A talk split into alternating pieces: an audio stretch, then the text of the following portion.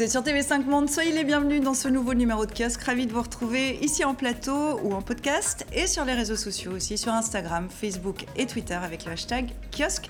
Voici tout de suite le sommaire.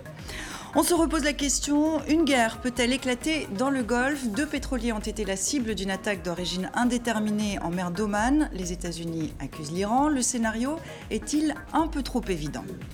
Que faire des enfants de djihadistes? La Belgique rapatrie de Syrie six orphelins. Paris a récupéré une vingtaine de mineurs cette semaine. Comment sont choisis ceux qui peuvent rentrer? Quant aux adultes, que faire de ces étrangers partis rejoindre le groupe État islamique?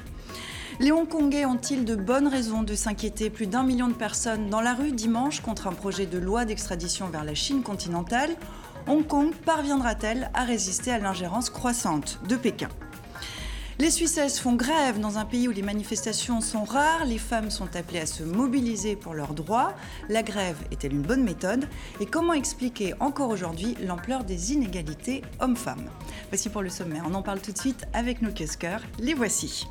Agnès Rotivel, rédactrice en chef adjointe du service international de La Croix. La Croix, quotidien français chrétien et partenaire de kiosque. En voici la une de ce vendredi. Elle est consacrée à l'éventuelle retraite des Américains en Afghanistan.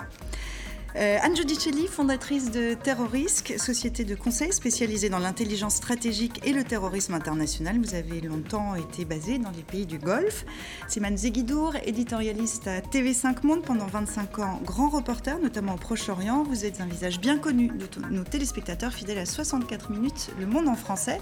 Enfin, Yves Tréhard, éditorialiste et directeur adjoint de la rédaction du quotidien français Le Figaro. Une longue carrière dans la presse hexagonale depuis 20 ans au grand quotidien français de droite. Et puis nous retrouverons tout à l'heure Michel Cherouti, notre correspondant en Suisse depuis Genève. Merci déjà à vous quatre euh, d'être ici en, plateau pour faire un tour de l'actualité. Rappelez-vous, Anne et Slimane, il y a un mois, vous étiez ici, on en avait déjà parlé de ces tensions croissantes dans le Golfe. Emballement à nouveau ces dernières heures, les Américains continuent de monter au front contre l'Iran, qu'ils accusent d'avoir attaqué deux pétroliers hier jeudi dans le très stratégique détroit d'Ormuz. Cette vidéo a été publiée par l'armée américaine et elle serait la preuve de la responsabilité de l'Iran dans l'attaque des deux navires. Sur ces images, on y verrait selon elle des militaires iraniens retirer une mine ventouse qui n'avait pas explosé sur l'un des deux navires. Des accusations formellement démenties par Téhéran à l'ONU qui redoute un conflit. Hier, vers 6 heures du matin, deux pétroliers sont attaqués dans le golfe d'Oman, entre les Émirats arabes unis et l'Iran. Trois explosions sur ce tanker norvégien et des tirs, cette fois, sur l'autre navire japonais. Les membres d'équipage sont indemnes. Ils ont été sauvés à temps. En mai, quatre navires avaient déjà été sabotés dans le golfe d'Oman. Un cinquième de la demande mondiale de pétrole transite par le détroit d'Ormuz. On voudrait déclencher un conflit qu'on ne s'y prendrait pas autrement, Agnès? Euh, c'est une région sensible, donc forcément, ça, ça, soulève beaucoup d'attention et le, le, Conseil de sécurité s'est réuni assez vite alors que pour d'autres crises, on ne, se précipite pas comme ça. Donc c'est vrai que pour tout le monde, pour les Occidentaux, c'est important parce que c'est l'approvisionnement euh, de l'Occident en pétrole. Et, euh, mais moi, ce que je trouve très intéressant dans cette histoire, parce qu'on ne peut pas savoir vraiment, enfin l'image que vous avez montrée est très très floue, on ne comprend pas bien ce qui se passe. Si ça se trouve, les Iraniens sont allés sauver euh, l'équipage, ce qui a apparemment été le cas. et on peut émettre des doutes sur le fait que les Iraniens aient voulu saboter un, un des cargos japonais alors qu'ils recevaient le Premier ministre japonais euh, en visite. Euh, mais à part ça, euh, ce qui est intéressant, c'est qu'en fait, c'est à qui profite cette crise? C'est surtout ça. Moi, je pense c'est un peu comme les romans policiers. Pour essayer de comprendre, mhm. il faudrait essayer de déterminer à qui est-ce que cette histoire profite. Et là, il y a plusieurs acteurs. Alors, ça profite à qui? Je rebondis sur ce que vous dites, Slimane. À qui ça peut profiter d'abord? Alors, on peut dire cyniquement, ça profite à tout le monde pour peu que ça ne dégénère pas. Ça profite à l'Iran qui, à peu de frais, envoie un message subliminal sur sa capacité de nuisance via des groupes satellites qu'il soutient. Donc vous entendez que c'est l'Iran qui aurait... Euh, non, je dis, même si les Iraniens ne sont pas derrière hum, cette histoire, ils peuvent toujours dire, quand même, ça laisse entendre de quoi seraient capables nos hum. partisans. Ça arrange les Saoudiens et les Émiriens qui pourraient dire regardez, comment l'Iran est, comment dire, a un double langage qui reçoit un négociateur pacificateur et qui en même temps Mhm. attaque euh, des bateaux. Et ça arrange les Américains. Les images sont assez floues. Mhm. Euh, vous l'évoquiez, euh, Agnès. c'est une preuve, c'est pas une preuve? Ça, reste assez flou quand même. La, fameuse, ça pourrait ressembler à la fameuse petite fiole de Colin Powell au moment de l'intervention américaine en Irak, qui, servait, qui a servi à justifier, qui a été une preuve fabriquée. Ce qu'il y a, c'est que je ne suis pas complètement persuadée que ça, profite à tout le monde. Je pense que ça profite à personne, cette affaire. En fait, pour le moment, on, teste effectivement euh, quelle est la capacité de résilience de chacun. Euh, quand même, il y a des conséquences au niveau du marché mondial euh, des hydrocarbures. Il y a eu tout de suite des réactions au niveau des bourses. Bon, ça, c'est d'où la, Ils sont retombés assez vite. Hein, Ils sont retombés, effectivement. Mais bon, ça prouve la réactivité quand même du marché et la convocation du Conseil de sécurité là-dessus. Donc, donc, ça fait quand même quelques semaines que ça traîne. Les Européens, pour l'instant, euh, bah, n'ont montré euh, aucune capacité à interférer sur euh, cette guerre frontale via évidemment les pays du Golfe, certains d'entre eux, et puis les Américains. Donc non, je pense que c'est très dangereux ce qui est en train de se passer. Ça ne profite à personne. Et à force de tester les capacités de résilience des uns et des autres, ça peut tout à fait dégénérer. Il suffit d'une étincelle, Yves? Je ne sais pas, euh, on ne sait pas effectivement qui sont les auteurs de ces agressions. Euh, moi, je pense que s'il y a un, pays auquel ça profite le moins, c'est probablement euh, les États-Unis. Parce que ça veut dire quoi? Ça veut dire que si les États-Unis s'engagent dans un bras de fer armé dans cette région du monde, je pense que comme les précédents bras de fer qu'ils ont engagés euh, militaires, j'entends, hein, euh, euh, dans la région, ils en sortent perdants, parce qu'ils sont quand même sortis perdants de tous les bras de fer qu'ils ont conduits dans cette région du monde. Et donc, Monsieur Trump peut tendre les muscles, avoir des attitudes belliqueuses. entre ça et puis le résultat, le résultat est rarement bénéfique. Et puis, mais je dirais qu'il y a une chose qui m'inquiète beaucoup plus, moi, que ça. Euh, ce qui m'inquiète beaucoup plus, c'est quand même le. C'est pas tellement les États-Unis d'ailleurs, c'est plutôt euh, l'attitude de l'Arabie Saoudite et c'est plutôt le, conflit euh, à distance, la guerre froide que se, que se mène l'Arabie Saoudite avec, avec l'Iran. Avec pas plus tard que ce matin, j'étais avec des interlocuteurs qatariens et ces interlocuteurs qatariens sont complètement du côté des Iraniens. Et on sait que les Qatariens sont euh, juste à côté des euh, Iraniens et euh, des Saoudiens qui ils sont en pleine rupture diplomatique actuellement. Donc, c'est, je dirais que c'est plutôt ça qui, me, qui, qui m'inquiète. Je pense que logiquement, une guerre est impossible. Pourquoi? Parce que tout le déploiement militaire américain vise quoi? Il vise à prémunir la région contre une perturbation de l'acheminement de pétrole. Or, le meilleur moyen de perturber, mais alors pour de très longues années, cet acheminement de pétrole, c'est d'y déclarer une guerre dont les premières, euh, les premières cibles seraient justement les installations pétrolières. C'est pour ça qu'on est dans un entre-deux qui consiste à menacer de faire la guerre pour ne pas la faire, justement. Slimane, oui, mais c'est là où, moi, les Américains, ils il faut toujours s'en méfier quand même, parce que les Américains n'ont pas besoin de ce pétrole-là. Avec le gaz de schiste qu'ils ont et le pétrole de schiste, euh, je crois que maintenant leur importation de, pétrole euh, est réduite à vraiment une portion congrue. Et donc, euh, ça pourrait inciter euh, Donald Trump, justement, à aller euh, en guerre, à partir en guerre là-bas. Attention, j'ai pas dit que c'était ça hein, qui allait se produire, mais il faut toujours se méfier. Non, je pense que effectivement, euh, personne ne la veut la guerre, mais tout le monde veut faire en sorte que ça soit l'autre qui la déclenche. En fait, c'est ça. C'est ce jeu qu'on a depuis si plusieurs semaines. Si la guerre arrivait, c'est pas de Voilà, c'est-à-dire que l'Iran ok, peut en profiter dans la mesure où ça fait toujours un ennemi extérieur et on sait qu'il en a besoin euh, en interne. Bon. Mais, euh, mais par ailleurs, l'Iran ne, sera jamais celui qui aura déclenché la guerre.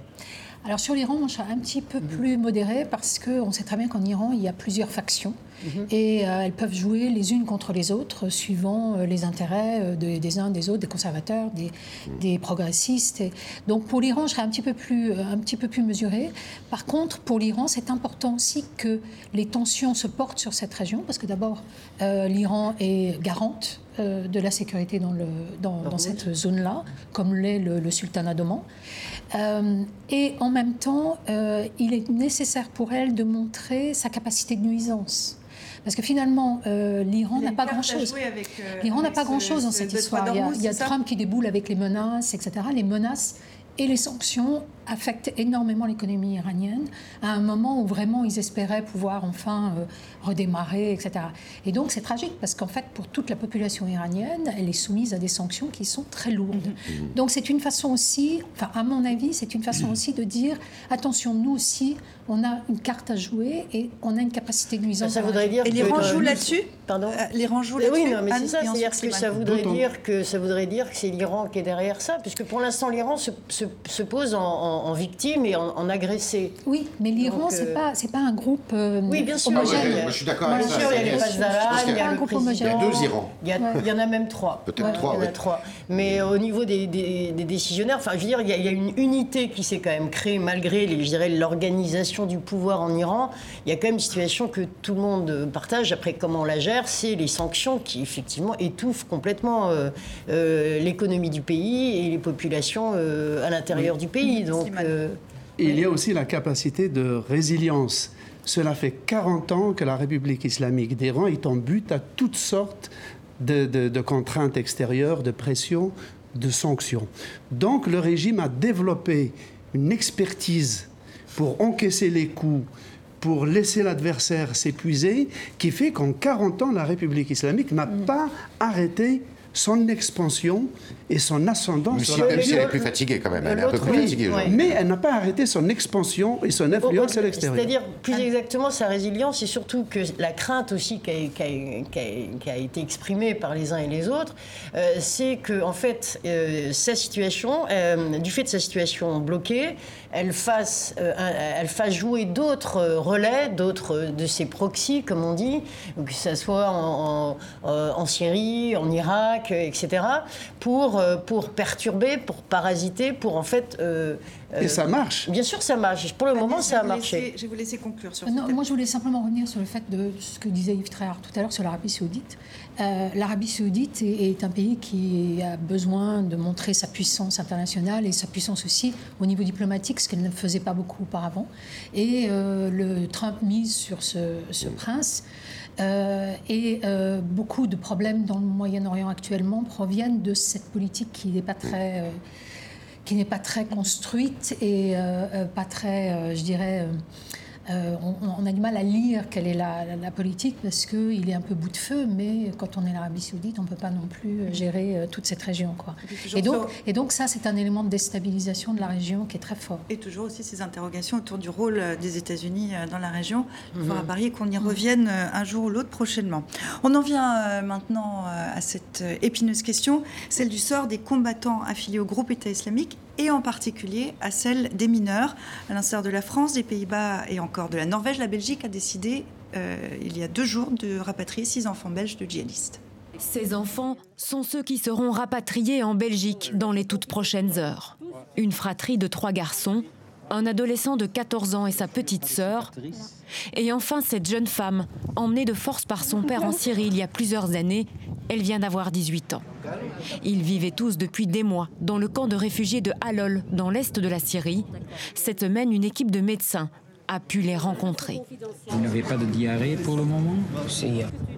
Des psychologues faisaient aussi partie de la mission.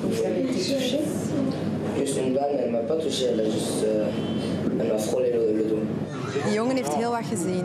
Hij komt daartoe en zijn mama ligt gewoon op de grond met een kogel door de kop. Door wie, dat weet ik niet, door wie dat die kogel geschoten is. Maar...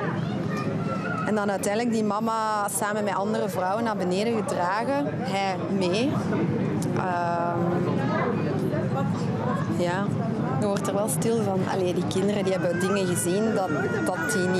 je er. Eux seront bientôt de retour, mais dans ce camp, il y a aussi une cinquantaine d'enfants belges qui vivent ici avec leur mère. Pour l'instant, il n'est pas question de les rapatrier, même si certains ont manifestement besoin d'une aide médicale. Autre problème, dans ce camp, les idées radicales circulent encore largement. La tenue de certains enfants vaut plus que de longs discours. Wat we ook gehoord hebben vandaag. Uit de verhalen is dat de radicalisering hier in die kampen enorm sterk toeneemt. Het is eigenlijk een klein Dit kalifaatje in het dit is, iemand heeft me dat trouwens ook gezegd. Eh, Ik ben uit het kalifaat weggeraakt, wat, eh, wat terreur, terreur, terreur was. Eh, ook voor hen. Ja. Elke dag opnieuw proberen te ontsnappen aan de terreur. Ze komen hier terecht en het is hetzelfde. Pour cela, aucune date de retour en Belgique n'est pour l'instant programmée. En début de semaine, Paris a récupéré une vingtaine d'enfants pour la moitié des mineurs sans parents. Euh, les enfants ne sont pas responsables des actes de leurs parents. Ce sont des victimes innocentes. Il faut trouver un consensus. Alors, pour la, chaque pays européen, puisque là on parle des, Européens, euh, a un petit peu sa politique. Euh, la Belgique a, fixé la ligne qui est à partir euh, tout ce qui est en dessous de 10 ans, obligation de les ramener des, des- camps donc dans, le, dans le Kurdistan syrien. Euh, pour euh, la France et pour l'Allemagne, euh, c'est des approches au cas par cas.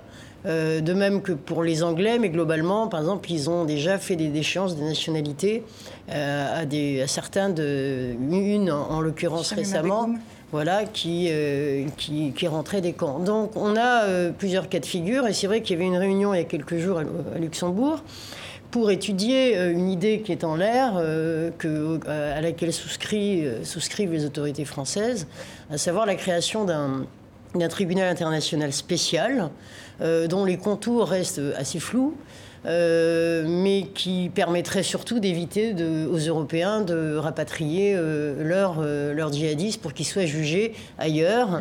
Euh, il serait, alors selon les premières conclusions de cette réunion des ministres de l'Intérieur de l'Union européenne, eh bien, on, on s'acheminerait, mais c'est quand même encore toujours très flou, vers un tribunal qui serait installé en Irak.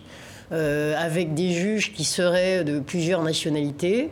Après, les Nations Unies ne se sont pas prononcées là-dessus. Les Américains, eux, poussent euh, depuis, quelques, depuis un bon petit peu, depuis la chute de Barouz, euh, la fin de la, la- la- la fin de la, territoriale de l'État islamique, eh bien, euh, pousse évidemment tous les pays européens à, à rapatrier euh, donc Là, là, ça leurs concerne les adultes. Si on revient aux enfants, quels sont les critères si on parle d'un enfant, vous dites pour la Belgique, c'est 10 ans, à partir de quel moment un enfant qui a vu, qui a parfois même commis un certain nombre d'atrocités, euh, peut revenir sans représenter un danger, en tout cas aux yeux de l'opinion publique?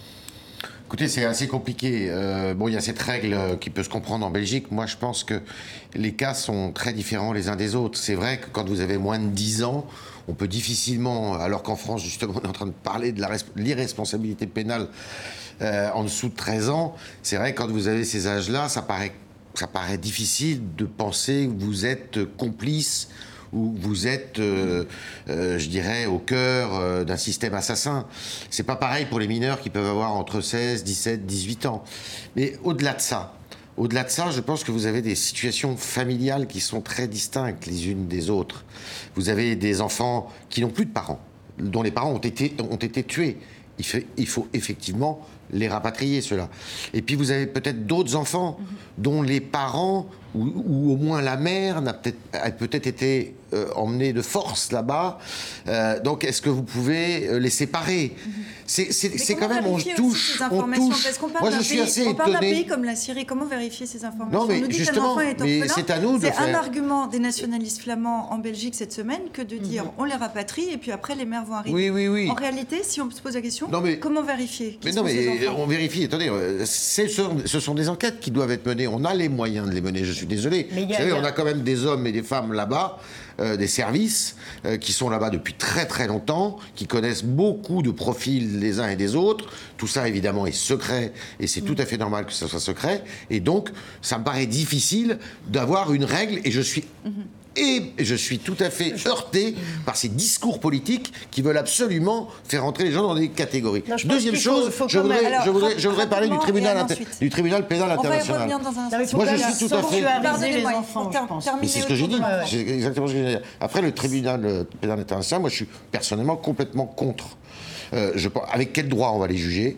Euh, Moi, je veux, j'en veux pour preuve, c'est la Cour pénale internationale, qui est une vaste fumisterie et qui doit euh, être condamnée elle-même pour son fonctionnement. Euh, donc, le tribunal international, j'ai peur que ça soit une impasse. Il faut y réfléchir, mais j'ai peur que ça soit une impasse. On Ça peut s'en sortir. Ça pose la question de la justice irakienne. On ne peut s'en sortir. Alors, j'allais en finir par là. J'allais en finir par ça là. pose la question de la justice irakienne. J'en finis par là. Révélation de votre journal, de votre quotidien Bah oui, cette c'est semaine. pour ça que je voulais en finir par là. Je vous en prie. C'est, euh, je pense que ça ne peut passer parce que la diplomatie c'est pas non plus une science exacte. Je, ne- je pense que sur ce dossier, on ne peut euh, s'en sortir que par un marchandage. Je suis désolé, juridico-diplomatique. Euh, enfin, euh, Qu'est-ce que vous entendez eh par ben, ju- euh, diplomatico-judiciaire plutôt. Par exemple, bilatéralement, est actuellement à l'étude le fait pour des Français, pour l'État français, de construire éventuellement tout ça pour éviter la peine de mort, des centres sur place qu'on aurait la responsabilité de gérer.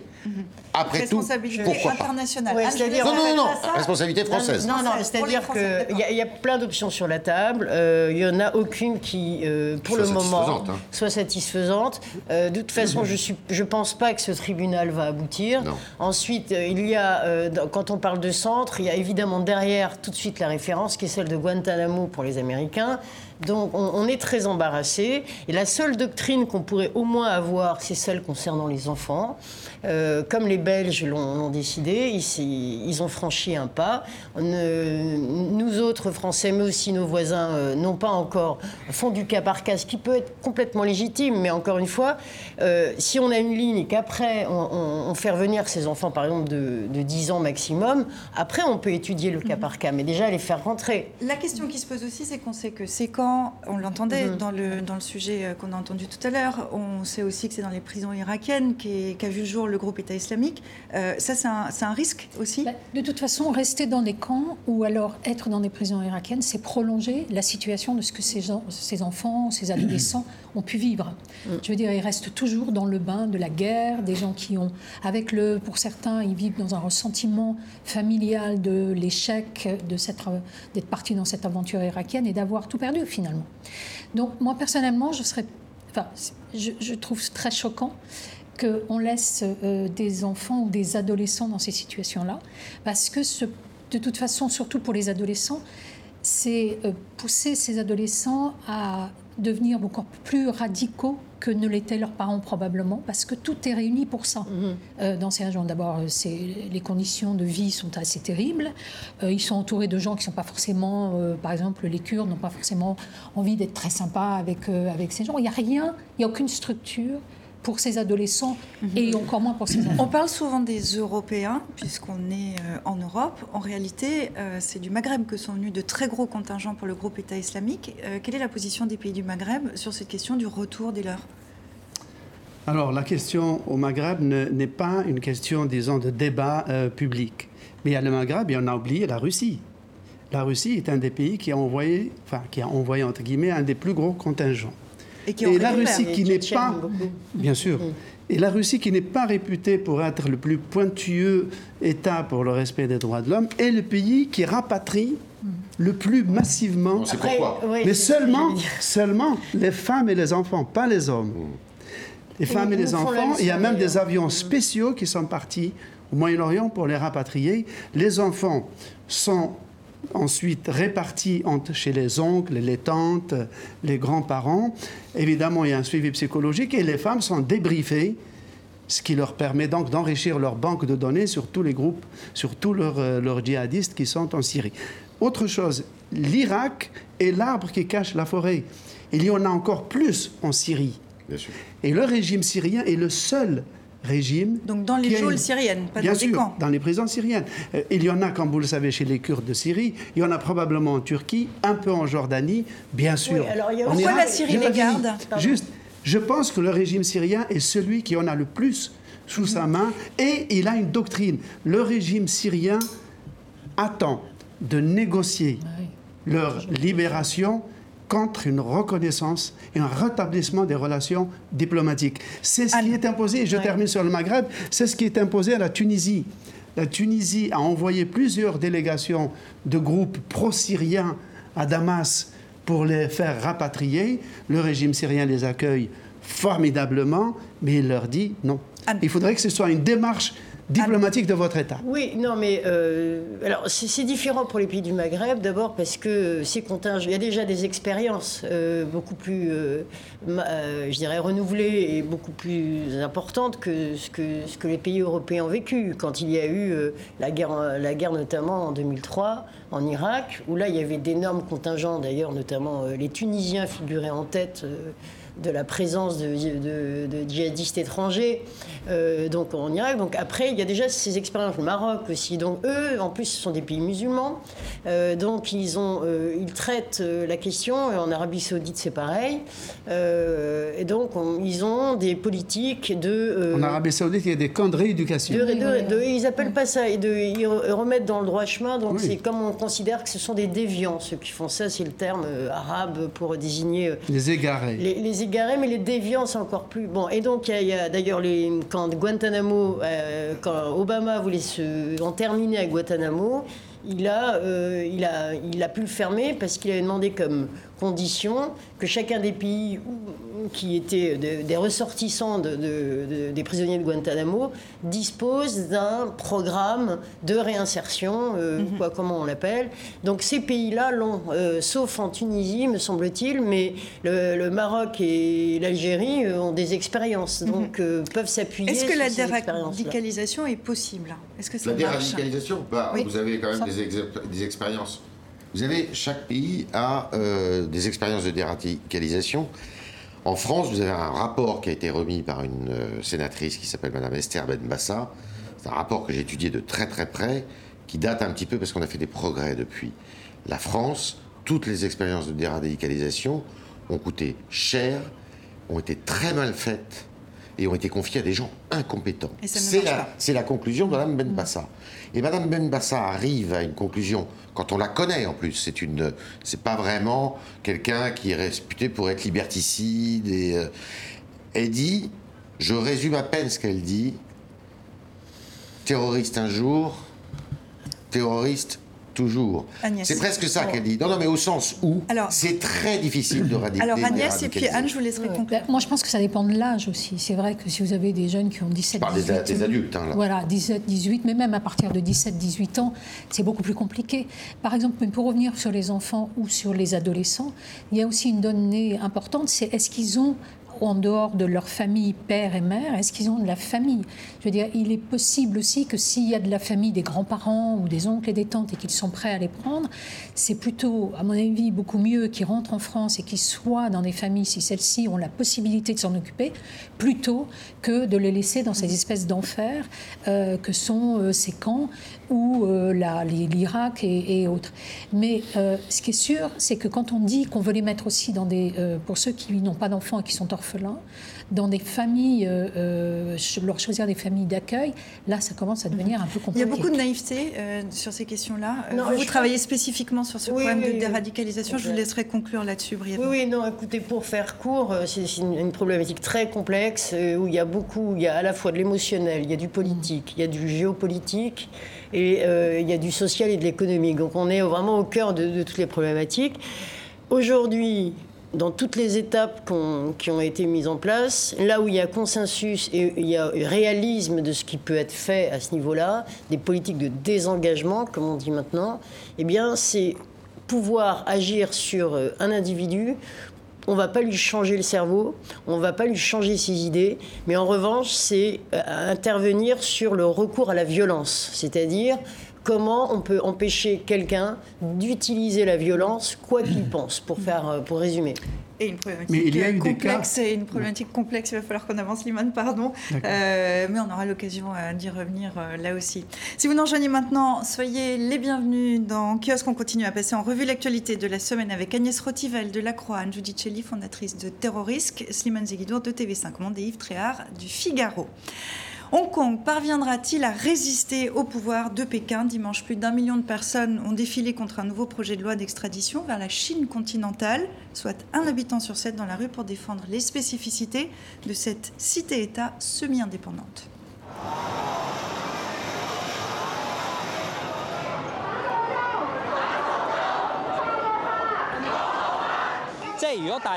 Si le projet de loi sur l'extradition est adopté, la frontière entre Hong Kong et la Chine continentale s'estompera. On peut dire que ce sera presque comme si les lois du continent sont appliquées à Hong Kong.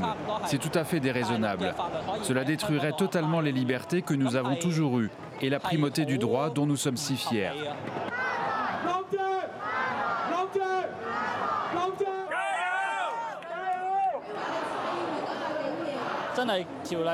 Cette loi va avoir un très large impact sur les nouvelles générations ici à Hong Kong. Donc si je n'étais pas venu, déjà qu'on ne peut pas faire grand-chose ces jours-ci, nous sommes tous terrifiés par cette loi.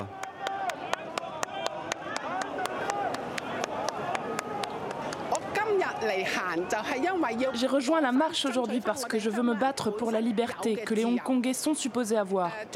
La patrie avait promis que nous aurions un pays et deux systèmes. Mais maintenant, avec le régime de Xi Jinping, Carrie Lam et John Lee parient sur l'avenir des Hongkongais. La liberté que les Hongkongais avaient n'existera plus si cette loi est votée.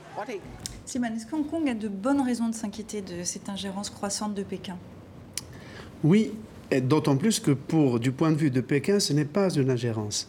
Je pense que le régime de Pékin considère que les libertés que réclament, que revendiquent les habitants de Hong Kong ne sont pas des acquis, mais sont des vestiges de la colonisation britannique, des vestiges dont il faudrait se débarrasser.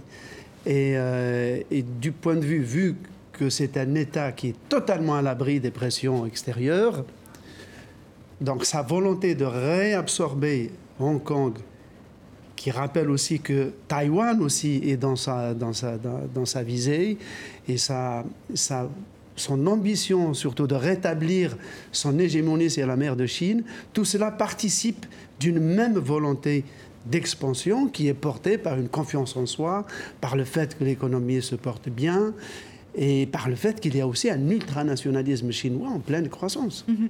Alors, on va quand même rappeler que cette ancienne colonie britannique a été rétrocédée à Pékin en 1997. Elle conserve son autonomie en vertu d'un arrangement euh, qu'on qualifie d'un pays, deux systèmes.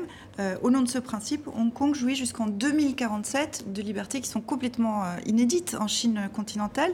Ce statut spécial prendra fin en 2047. Pourquoi Pékin n'a pas la patience d'attendre jusqu'en 2047 quel est l'intérêt de ce, territoire J'arrive pas bien à lire l'intérêt de Xi Jinping. Euh, je suis pas tellement d'accord avec ce que vous disiez sur euh, l'économie chinoise qui se porte plutôt assez mal en ce moment. Mmh. C'est bien le problème, justement.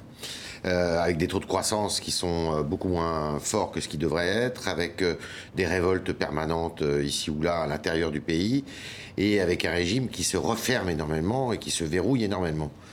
Et Xi Jinping, euh, à mon avis, court des risques en ce moment. Il court des risques parce que justement, cette main de fer euh, qui n'a plus rien à voir avec Deng Xiaoping, parce que c'est avec Deng Xiaoping que ça s'est fait tout ça, c'est l'homme du capitalisme chinois. Hein. Euh, il pourrait, Xi Jinping, jouer l'ambiguïté. Ils savent le faire, ça. C'est-à-dire sa main de fer sur le continent, et puis, justement, laisser Hong Kong pour faire croire que selon la théorie de euh, un pays, euh, de, de système. Et en fait, c'est assez étonnant qu'il fasse ça. Pourquoi? Parce que je pense que c'est encore un sujet de tensions supplémentaires avec les États-Unis, parce qu'il y aura seulement les États-Unis qui vont réagir. la Grande-Bretagne, elle a tout à fait autre chose à faire. Réagit un peu mollement. La France, alors là, l'Europe, elle est complètement absente, ce qui est tout à fait étonnant, parce que vous savez qu'on a un contingent, ne serait-ce que la France, d'expatriés là-bas, qui est énorme, euh, et qui d'ailleurs s'y trouvait très très bien jusqu'à présent. Hein. Vraiment, euh, c'est un pays où vous interrogez les Français sur place, c'est vraiment, ils veulent pas revenir.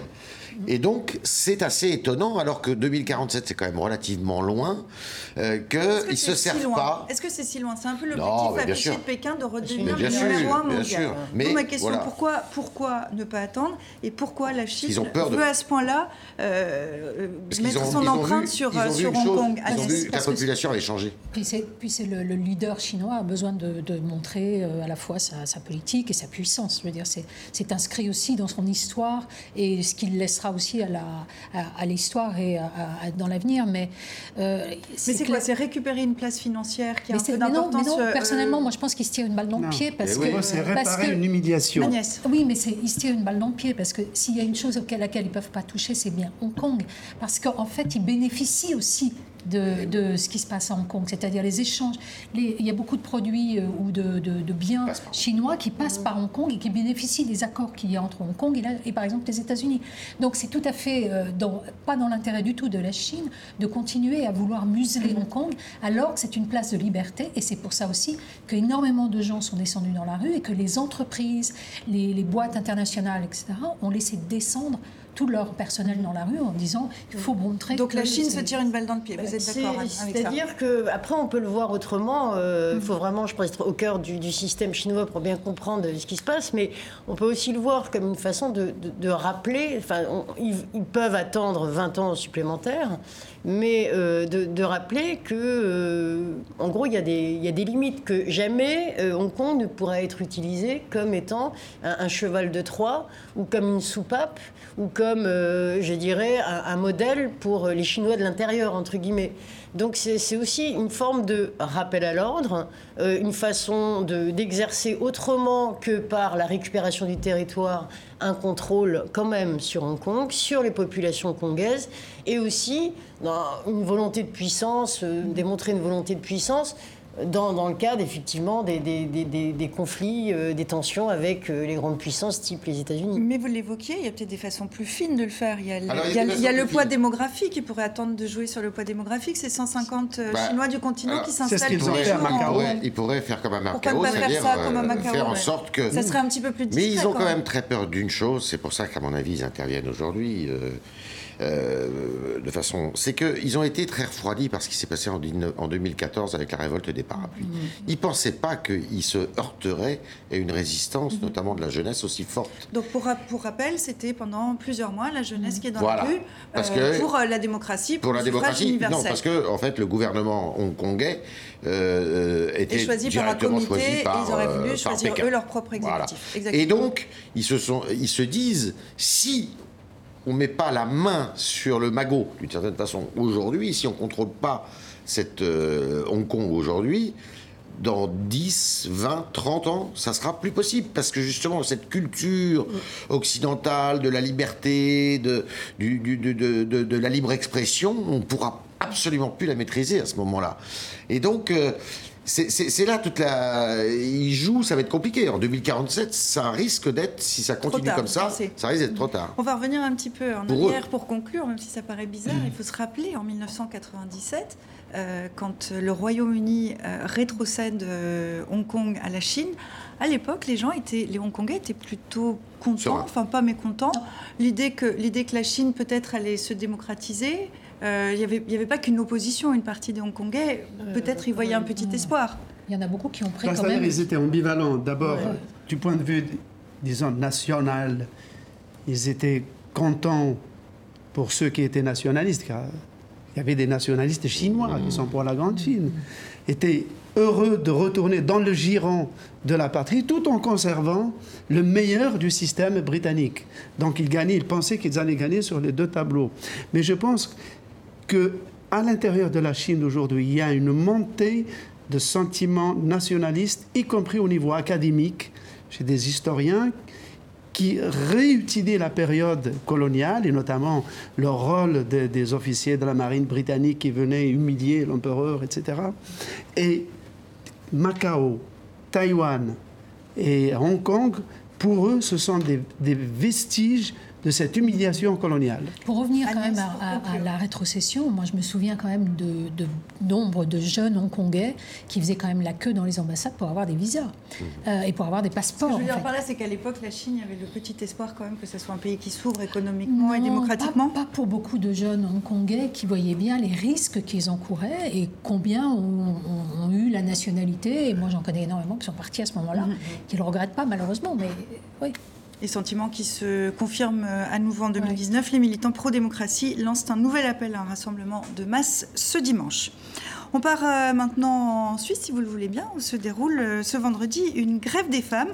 Et on va en parler avec euh, un homme, Michel Cherouti, correspondant de TV5 Monde. Bienvenue dans Kiosque, Michel. On est avec vous parce que les femmes de la télévision suisse où vous vous trouvez, eh ben, elles ne sont pas là, elles sont en grève. Alors est-ce qu'on doit se faire un peu de soucis pour vous et vos collègues masculins aujourd'hui? Oh mais non, mais non, c'est gentil de vous soucier de notre santé ou notre, notre un petit peu plus de travail. Non, c'est quelque chose qui a été anticipé. Effectivement, une bonne part de nos collègues féminines euh, se sont jointes à la manifestation et à la grève aujourd'hui. Par conséquent, bah, il y a peut-être un petit peu plus d'hommes qui travaillent, notamment cette fin d'après-midi, puisque la marche symbolique a débuté à 15h24. Pourquoi 15h24 Eh bien parce qu'on estime que 96 minutes par jour, pour être précis, bien les femmes ne sont plus payées par rapport aux hommes. Donc l'horaire normal se terminant à 17h, on a avancé de 96 minutes. À partir de 15h24, et eh bien ces dernières sont en grève. Et eh ben, on est ravis de vous avoir euh, avec nous. On va, on va avancer sur cette question, euh, puisque dans ce pays si prospère où règne la paix sociale, euh, les manifestations sont plutôt rares. Et c'est pourtant un mouvement qui se répète 28 ans jour pour jour après une grève qui avait réuni une femme sur sept dans la rue en Suisse. Je vous propose de regarder cette petite archive de 91 pour se mettre en jambe.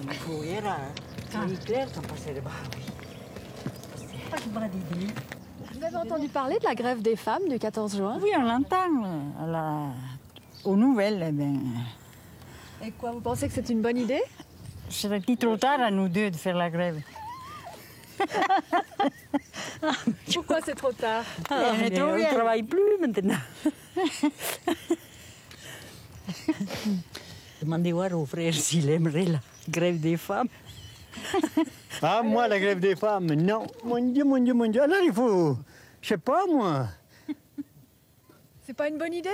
Non, moi, pour moi, pas.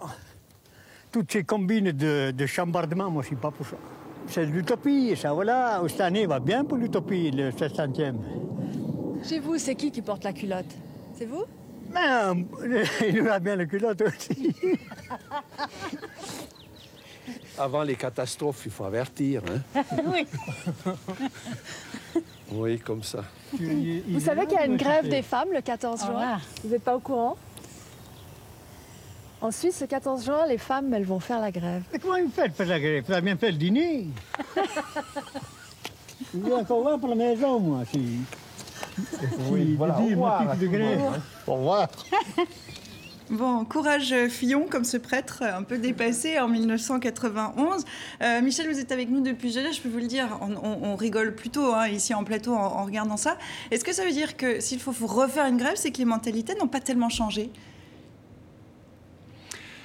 Ah non, les mentalités ont certainement évolué. Et puis là, le cas euh, que l'on vient de voir, c'est quand même un cas extrême. Je connais parfaitement la région où cette, euh, ce reportage a été tourné. Enfin, c'est un petit peu comme si vous alliez, je sais pas, au fin fond du Massif central ou dans le Vercors ou je sais pas où en France. Enfin, voilà, c'est surtout le, poids de la culture qui fait qu'évidemment, en 1991, c'est-à-dire il y a 28 ans, on réagissait comme on réagissait, ce qui n'est pas forcément excusable, mais ce qui est compréhensible. Alors aujourd'hui, la raison pour laquelle cette grève a lieu, elle a lieu pour une première chose et qui a changé depuis 1991, c'est-à-dire que l'égalité entre hommes et femmes est inscrite dans la Constitution C'est un droit, c'est une obligation, c'est pas simplement un vœu.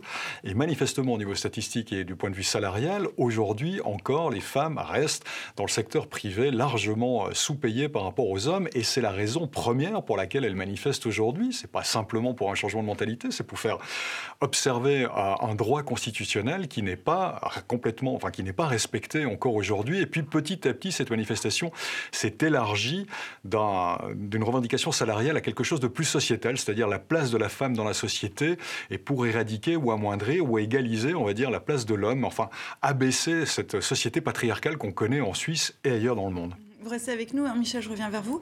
Euh, Anne et Agnès, vous seriez prête à faire grève pour plus d'égalité? Est-ce que c'est une bonne méthode? Il y a beaucoup de choses. Hein. Je crois qu'il y a une assise de la parité qui va se tenir bientôt. Euh, bon, euh, on peut. Alors, je trouve ça très bien des, lobbies ou des associations qui, tentent de faire des choses. Euh, on peut être profondément féministe sans, sans avoir à manifester pour.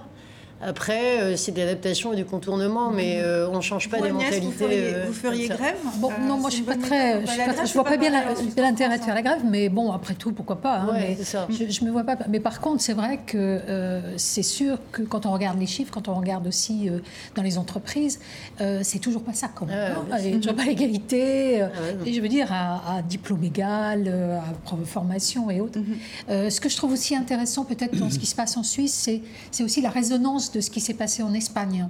Parce qu'il y a d'autres pays où, euh, pareil, hein, il y a des problèmes d'égalité, mais il y a aussi des problèmes d'égalité et, de, maltraitance des femmes dans des sociétés qui sont très machistes comme l'Espagne. Il faut se souvenir qu'il y avait eu deux manifestations, 2018 et 2019, qui ont, euh, où il y a eu 6 millions de femmes dans les rues des grandes villes espagnoles et qui, euh, justement, défilaient pour l'égalité, mais aussi pour lutter contre les, mhm. attaques des hommes et autres. Alors Michel, est-ce qu'il faut manifester, euh, la question s'est posée en Suisse, est-ce qu'il faut manifester avec les hommes?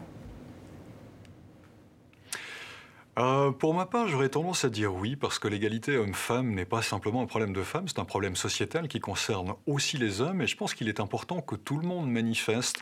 Vous parliez tout à l'heure de savoir si c'était opportun de faire grève ou pas. Moi, ce que je constate, c'est que quand bien même on a intégré dans la Constitution l'égalité euh, homme-femme, eh bien, elle, elle n'est pas de fait. Enfin, voilà, ce n'est pas le cas dans la société aujourd'hui. Et cette grève du 14 juin a permis l'émergence d'un nombre important de témoignages, d'un nombre important d'articles de journaux, de reportages à la télévision ou à la radio qui précisément mettent en avant toutes les inégalités, qu'elles soient salariales, qu'elles soient sociétales, qu'elle soit simplement dans le rapport d'étage, qu'elle soit dans la place de la femme dans la société. c'est un débat qu'on aurait pas ou qu'on a, mais en filigrane, enfin en fond qu'on a généralement. Donc l'avantage, je veux dire, d'une manifestation et d'une grève, plus ou moins, enfin c'est une grève, mais c'est pas vraiment une grève générale non plus, eh bien c'est véritablement de mettre l'accent sur cette problématique-là et de la faire ressortir, parce que même si on sait qu'elle existe, finalement on a un petit peu tendance à passer dessus en disant oui, mais vous savez, c'est le poids des années, le poids de la culture, donc euh, ça va s'aplanir avec le temps. Alors là, il y a comme un sentiment d'urgence, c'est comme un cri, il y a comme une révolte aujourd'hui qui permet précisément une plus grande prise de conscience de, cette, de ces inégalités, parce qu'il faut les mettre au pluriel. Yves, c'est vraiment une question de société, la place des femmes aujourd'hui? Oui, c'est une question de société, c'est une question politique aussi, parce que euh, je vous rappelle quand même que pour ce qui est de la France en tous les cas, mais ailleurs euh, c'est pareil, euh, s'il y a eu des progrès qui sont lents mais qui sont faits, c'est aussi par volonté politique, parce que vous avez euh, Simone Veil qui est apparue, Valérie Giscard d'Estaing, euh, et d'autres après, il ne faut pas non plus... Euh, donc Aujourd'hui, en 2019, ça se présente comment en France? Bah, Ça se présente, je dirais que les mots qui sont dénoncés par les femmes en Suisse, c'est à peu près les mêmes en France, hein. c'est-à-dire que l'inégalité salariale euh, est, encore euh, très très forte. Je crois que l'écart est de 25%, il hein, euh, faut pas l'oublier. Donc on est encore très loin du compte. Agnès parlait des violences en Espagne, mais ces violences en France, mm. il y a une femme qui est battue toutes les, je sais pas combien de minutes dans notre pays. Je sais pas, il y a une femme qui meurt tous les 3 ou 4 jours sous les coups de son compagnon, de son conjoint, je sais pas. Donc il y a, y a encore, si vous voulez, là-dessus, beaucoup, beaucoup, beaucoup, beaucoup de choses à faire dans des sociétés dites euh, développé. Alors, je voudrais un petit clin d'œil euh, en Afrique. Vous savez ce qui se vécu en Afrique. En Afrique, dans des villages, quand il y a une rivalité comme ça, les femmes font la grève du sexe je peux vous dire que ça porte très très rapidement ses fruits. Euh, et oui, c'est comme ça. Ça fait sourire autour de la table. Non, mais c'est pas du tout, c'est sérieux, hein, c'est pas du tout, euh, c'est pas du tout une, une, anecdote. Il n'y a pas qu'en Afrique, Diane. souvent, c'est souvent c'est une question. Euh, on dit que c'est une question de pays riches, etc. est-ce que, est-ce que, comment c'est perçu justement Vous parliez de l'Afrique, au, au, Maghreb en particulier. Comment comment ces questions-là d'égalité homme-femme sont perçues? Alors, elles sont perçues avec beaucoup plus d'acuité puisque cette inégalité est inscrite dans la loi. Donc, il ne, s'agit pas de changer les mœurs, il s'agit de, de s'attaquer à la loi. Et pour changer la loi, il faut passer par les parlements. Et comme ce sont des parlements qui ont voté ces lois minorisant le statut de la femme, c'est un combat qui paraît euh, titanesque. Et en plus, oui, qui avance. Mais, c'est perçu euh, souvent comme une menace pour le pour l'organisation, le, le, maintien d'une culture. Donc c'est fait avec euh, avec beaucoup de, parcimonie, avec beaucoup tout un travail, parce qu'on peut pas tout d'un coup changer le système. Et, et il s'agit pas d'occidentaliser, euh, de, Je pense que la résistance ne vient pas de la religion, mais du mais du machisme et de la mentalité patriarcale. la culture on parlait de la loi euh, tout à l'heure, on retourne euh, en Suisse, il faut le rappeler. Donc, droit de vote et d'éligibilité pour les femmes, les hommes ont daigné en fait l'accorder à leurs épouses et à leurs filles en 1971. Égalité inscrite dans la Constitution, on le disait, en 81. Euh, pourquoi les femmes sont si mal loties en Suisse? Alors ça c'est une question, Sylvia, là vous me posez presque une colle, je peux tenter d'y répondre. Vous savez, il y a deux choses qu'il faut, qu'il faut distinguer, je pense. Il y a effectivement il y a, il y a, la loi et puis après il y a la culture, il y a le poids des traditions. Alors aujourd'hui, d'un point de vue légal, eh bien l'égalité devrait être respectée, c'est pas le cas. D'un point de vue de la culture, elle ne l'est absolument pas. Du point de vue du poids des traditions non plus, parce qu'on est l'héritage. Vous autour du plateau, moi ici, enfin nous ensemble, on est l'héritage de 2000 ans ou plus euh, d'éducation judéo-chrétienne, par exemple en Europe occidentale. Il y a une chose qui me revient à l'esprit quand vous me posez cette question. Je lisais l'interview, l'entretien d'une historienne euh, qui était citée par le journal Le Temps hier et qui mettait en avant la place des, femmes immigrées dans l'émancipation des, femmes suisses en général, et qui disait, mais par exemple, si on avait discuté avec euh, les épouses italiennes qui étaient venues, qui avaient eu droit au recrutement familial et étaient venues avec leur mari pour travailler en Suisse et qui devaient travailler pour des questions salariales, si on leur avait demandé si elles voulaient véritablement travailler, elles auraient peut-être répondu non. Et pourquoi? Parce qu'à cette époque-là, je parle des années 50 en Suisse, si la femme devait travailler, c'était un symbole de pauvreté. Le, modèle social, c'était que l'homme travaille, que la femme soit à la maison aussi pour simplement pour montrer son aisance sociale. Donc pendant des années, on a fonctionné avec un système qui n'était pas forcément simplement patriarcal pour dire on va oppresser, on va opprimer la femme et l'empêcher de travailler. C'était simplement, on était dans des représentations sociales qui faisaient que la répartition des tâches s'opérait de cette manière-là. En bien, en mal, on le juge aujourd'hui, on le regarde aujourd'hui différemment.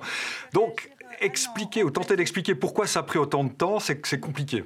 Ça vous fait réagir en tout cas. Non, non, parce que c'est pas, il n'y a pas un seul modèle, il n'y a pas un seul modèle qui marche partout et à toutes les époques. Euh, il y, y, a une conception de l'égalité et après elle, se, s'articule différemment. Mais on voit bien que euh, le statut de, de, la femme est associé à un statut social. C'est-à-dire qu'effectivement, même encore aujourd'hui euh, en Europe, eh bien, euh, on, a des, femmes qui ne travaillent pas, mais qui font des actions sociales, caritatives, etc. Bon, donc c'est, ça, c'est comme quand on critique la place des femmes dans, dans les pays, par exemple, du Golfe en fait, il y a des contreparties. Il n'y a pas un modèle qui est mieux que l'autre. C'est-à-dire qu'elles sont protégées. Les, femmes, euh, les femmes, elles ont une grande liberté à. Elles ont une place, chacun a une place euh, carrée, simple, c'est écrit dans le marbre et, euh, et on l'accepte, on, l'accepte ou pas. En tout cas, c'est ça. Et elles sont protégées, elles ont des privilèges dans tout ce qui est vie quotidienne que, bah, en Europe, on n'a pas. Moi, moi, justement, ce qui, ce qui me frappe, alors je ne sais pas si c'est une impression ou si c'est vraiment la réalité, mais j'ai l'impression qu'en France, par exemple, autour de moi, dans les, les couples, etc euh, l'égalité entre les hommes et les femmes est totalement euh, évidente. Mais je trouve que dans les structures de la société, elle ne l'est pas. Euh, politiquement, ça ne l'est pas encore. Euh, je veux dire, euh, quand vous allez à l'Assemblée nationale, c'est hallucinant hein, de voir certains, certains, oui, non, mais certains députés ont une vision des choses ah qui, qui, est hallucinante. Vraiment, on a l'impression qu'ils ont, qu'ils ont un siècle de retard. Quoi. On va conclure à Genève avec vous, Michel. comment se passe cette journée et est-ce que, est -ce que cette journée est déjà en train de faire bouger les lignes aujourd'hui en Suisse? Je vous laisserai conclure là-dessus brièvement, s'il vous plaît. Alors je ne sais pas s'il fait bouger les lignes, je l'espère pour tout un chacun, parce que je pense qu'une société plus égalitaire entre hommes et femmes est aussi une société plus égalitaire en général pour toutes les couches de la société, donc on ne peut qu'aller dans ce sens-là. C'est une journée, pour répondre plus précisément à votre question, qui se passe bien. Il y a eu un certain nombre d'actions qui ont été menées dans différentes villes suisses, plutôt bon enfant, dans la bonne humeur. Je vous le disais depuis eh cette moitié d'après-midi, il y a des cortèges, il y a des manifestations qui sont dans la rue et qui s'opèrent, qui, sont, qui se sont mises en place. Euh, voilà, cette revendication est là. Je pense qu'elle est bénéfique parce qu'elle pose un problème, un débat sur la table qu'on a souvent tendance à mettre un peu de côté ou à laisser aller en disant le temps fera, permettra que les choses évoluent. Puis finalement, on a tendance à l'oublier aussi. Donc cette manifestation, cette grève aujourd'hui, eh bien, nous rappelle que l'égalité, en tout cas en Suisse, puisqu'on parle de la Suisse, n'est pas quelque chose euh, voilà, qui, est, qui, est, tangible, qui est réel, qui est, qui est atteint et qu'il faut continuer de, de, lutter, de travailler, de militer en faveur de cette égalité. En fin de journée, ce que ça a donné? Merci beaucoup, Michel, d'avoir été avec nous euh, depuis Genève. À très bientôt et bon courage euh, pour cette fin de journée. Euh, on passe à la semaine de dilemme en dessin. Qu'est-ce qu'il a retenu? Eh bien, regardez, la grève des femmes aussi. Elles sont en grève. Regardez cette Suissesse qui brandit une pancarte égalité, mais elle le fait depuis la marche d'en bas sur fond de drapeau helvétique. Et après la manif, pourquoi ne pas regarder tranquillement la Coupe du Monde féminine de football? Les femmes s'emparent du bon gros fauteuil devant la télé. Aïe, constate le mari. Nous en parlions tout à l'heure à Hong Kong. Les manifestants s'opposent à la loi sur l'extradition en Chine continentale. On t'a pas demandé ton avis. à ce policier qui vient de matraquer un citoyen inquiet. En Algérie, deux anciens premiers ministres du président déchu Abdelaziz Bouteflika sont en prison. C'est pour vous mettre à l'abri, leur explique ce geôlier. Les, les, Algériens manifestent massivement en ce moment pour le 17e vendredi consécutif. Enfin, Nancy Pelosi espère voir Donald Trump en prison. Quatre murs, rien que pour toi, propose la représentante de l'opposition démocrate au président américain. Elle dit préférer cette option à celle d'une destitution. Bonne ambiance aux États-Unis. Bien l'ambiance en tout cas sur le plateau de Kios. Merci à vous quatre, merci Dylan. Merci. merci à vous qui nous regardez. À très bientôt, la semaine prochaine.